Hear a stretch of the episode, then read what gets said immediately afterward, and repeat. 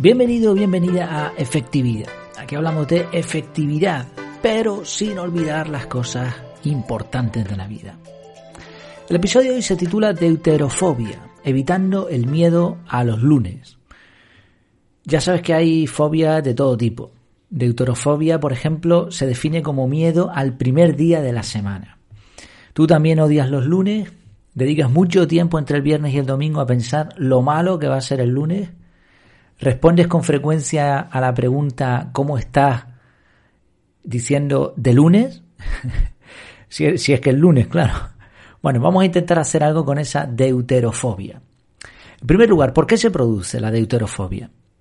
Aunque se suele asociar al trabajo, porque coincide el lunes con el inicio de la semana laboral, en realidad incluso personas que no trabajan odian los lunes.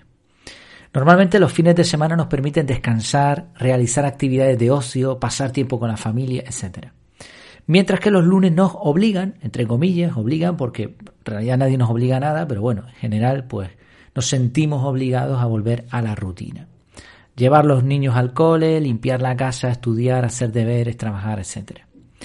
Creo que un factor importante para que se produzca esta aversión al lunes es el cambio de gestión y no tanto el tipo de actividades. Me explico. Durante los fines de semana somos nosotros quienes manejamos nuestro tiempo, normalmente.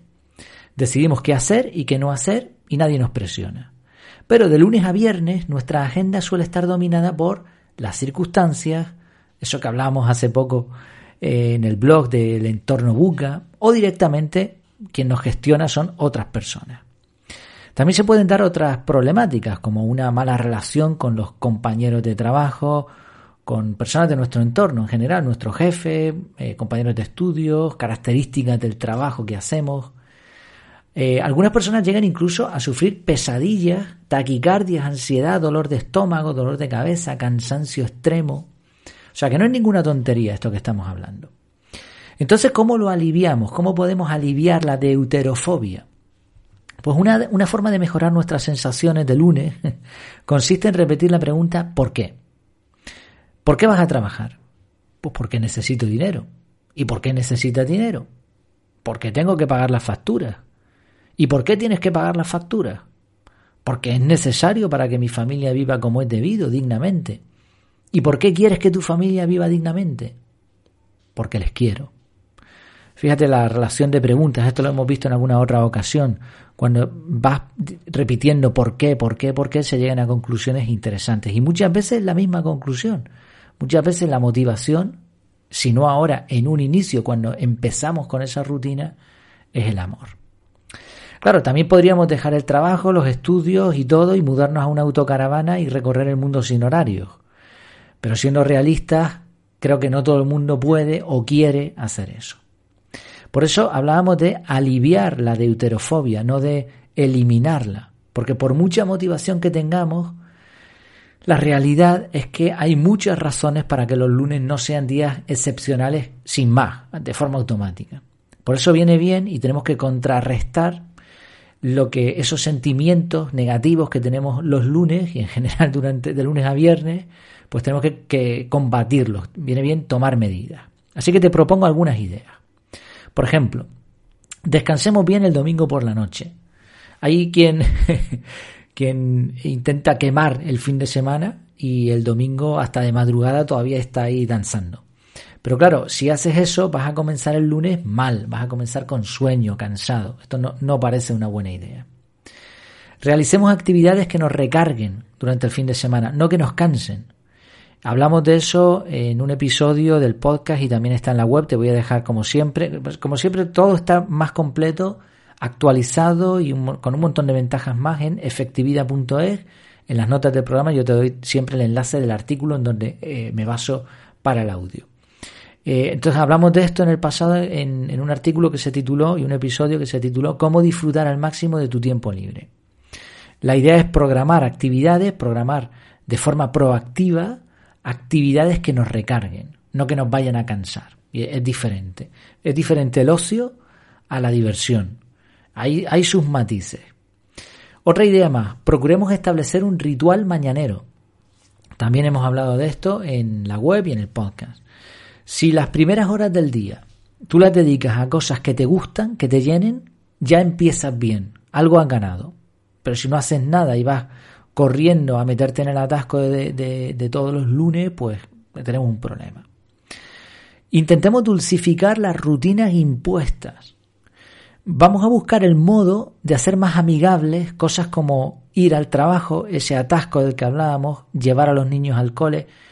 Todo este tipo de, de acciones que vamos a recomenzar, a reanudar los lunes, vamos a intentar que nos gusten.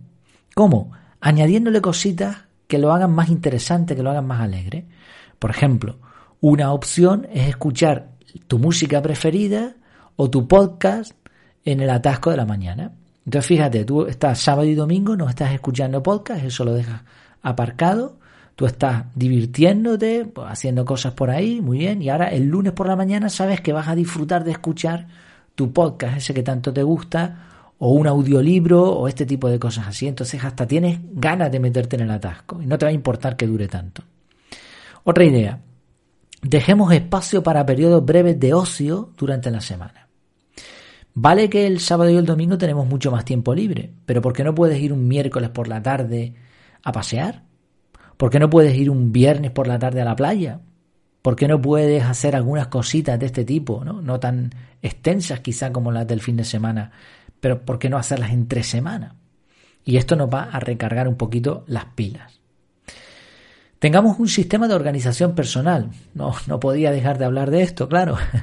Con un método como el método de organización integral CAR, podremos organizar nuestro tiempo para ser proactivos y no reactivos, además de planificar tiempo para hobbies y prioridades.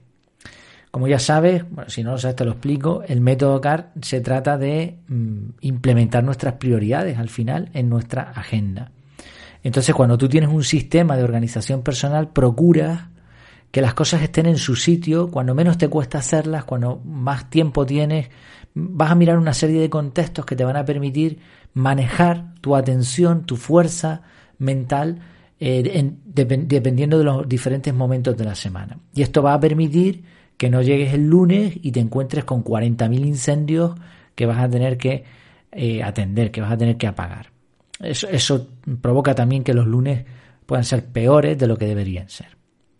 Como puedes ver hay bastantes ideas, probablemente se te ocurran algunas más y, sobre todo ideas que no sean tan radicales como despedir a tu jefe o cambiarte de casa e irte de camping por ahí, por, por el mundo. Por supuesto, cada uno debe ver hasta dónde puede llegar para eliminar esta dichosa deuterofobia, porque oye, si, te, si puedes hacer eso, si puedes conseguir que, tus días sean siempre iguales, siempre buenos, pues adelante. En resumen, en épocas pasadas no había diferencia entre día laboral y festivo, pero hoy día la carga de trabajo y de otras rutinas nos van agotando hasta tal punto que los viernes son un respiro y los lunes son odiosos. Pero vivir cinco de siete días sufriendo no es ni mucho menos el ideal. Estaremos de acuerdo en eso. Por eso, buscar formas prácticas para que nos guste lo que hacemos puede lograr evitar la deuterofobia y salir los lunes con ganas de comernos el mundo. Espero que te haya gustado, como siempre, este contenido. Muchas gracias por tu atención, por tu tiempo. Hasta la próxima.